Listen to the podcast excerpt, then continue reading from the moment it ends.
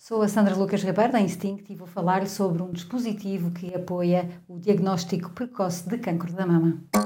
Hot Toast. Entre 20% a 30% dos cancros da mama desenvolvem-se entre duas mamografias de rotina, intervaladas de 18 a 24 meses.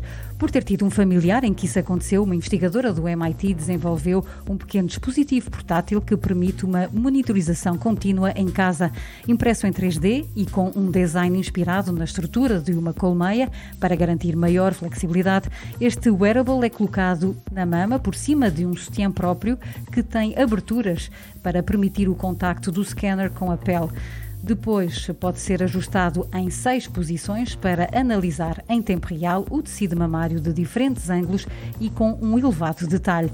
Desta forma, torna mais rápido e mais fácil a detecção de tumores ou quistos e apoia um diagnóstico precoce de cancro da mama que pode salvar vidas. O objetivo dos investigadores do MIT é que este wearable seja útil para os pacientes com maior risco de desenvolver cancro da mama, tempo de espera até realizar uma nova mamografia e também para quem não tem acesso a exames regulares.